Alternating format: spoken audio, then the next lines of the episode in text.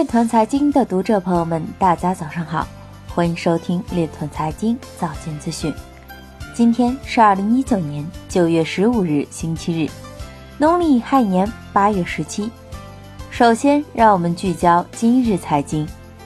法国加密交易所 CoinHouse 遭网络钓鱼攻击，已切换到维护模式，以保证用户资金。英国艺术家以四百九十枚 BTC 的价格向一新加坡投资者出售十九幅画作。安徽打掉一跨境电信诈骗团伙，利用虚假比特币等交易平台行骗。民生银行广州分行利用区块链等新技术，提高资金使用效率。网友制作 DIY 版比特币硬件钱包，不储存用户私钥，只签署比特币交易。美国财政部官员表示，若无强力的安全保障，加密货币可能成为恐怖主义组织转移资金的新渠道。佛罗里达州汽车维修商遭加密勒索软件攻击，但坚决拒绝支付赎金。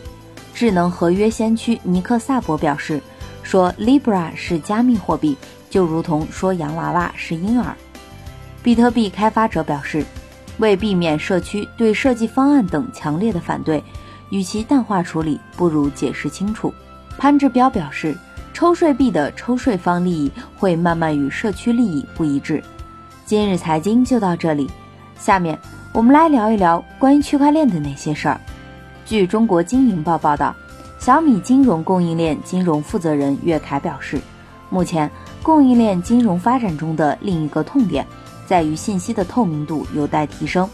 未来，如果能将巨头的供应链信息利用区块链加密技术等金融科技手段进行链接，形成互信机制，或将较好地解决这一问题。具体来说，该平台可利用区块链加密技术，向需要了解信息的金融机构有限制地提供信息，例如可以了解供货关系是否真实。但并不透露应收账款信息等，相当于建立一个产业信息平台。不过，该对接平台建立需要政府部门的推动。以上就是今天链团财经早间资讯的全部内容，感谢您的关注与支持，祝您生活愉快，我们明天再见。